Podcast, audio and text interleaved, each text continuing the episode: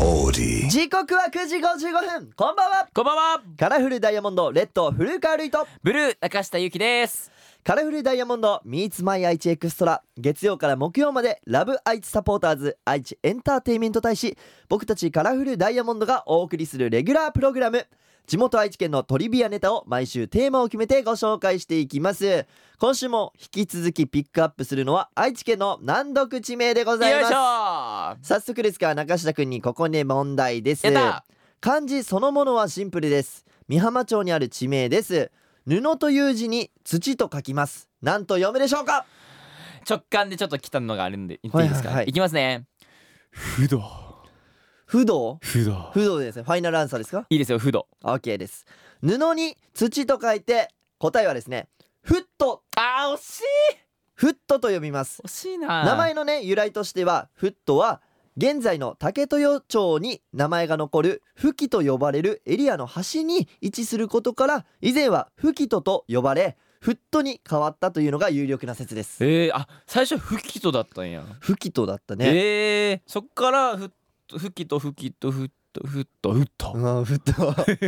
すごくないキーどこ行った、うんキーどこ行ったって感じだけどねさてこの番組はラジコはもちろんオーディオコンテンツプラットフォームオーディまた Spotify でも聞くことができます今日は四日市市お住まいのミサさんのメッセージをご紹介しますはいカラフルダイヤモンド Meets My 愛知エクストラ今日はカラフルダイヤモンドのアマキュンを聞きながらお別れです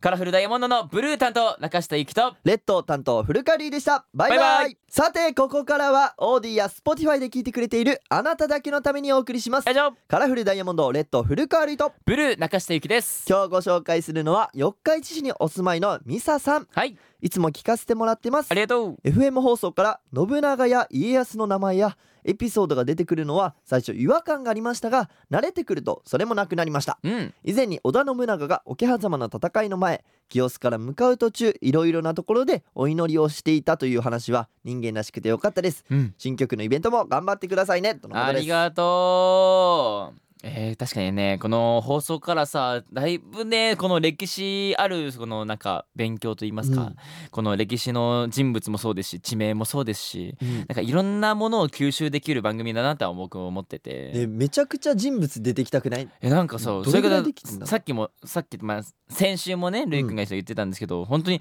全然知らない名前の人とかも、うんこの番組を通して入ってくるんですよね。そうねだって絶対社会の授業じゃ習わないもんねこの習わないんよマニこアこまッでクすぎるもんねこんなに深くはならないよそう、うんそうだから楽しいしね今で言うと地名やってるしね、うんうんうんそうまだまだ地名クイズついたらいいなと思うし俺楽しいんだもん、普通にそうだからさあのもしさこうやってさ友達とさ出かける時とかあってさ、あこの地名なんだろうってさたまになるやんあるそうあるそういう時あにるこのラジオを聞いてたら「フット」って読むんだぜって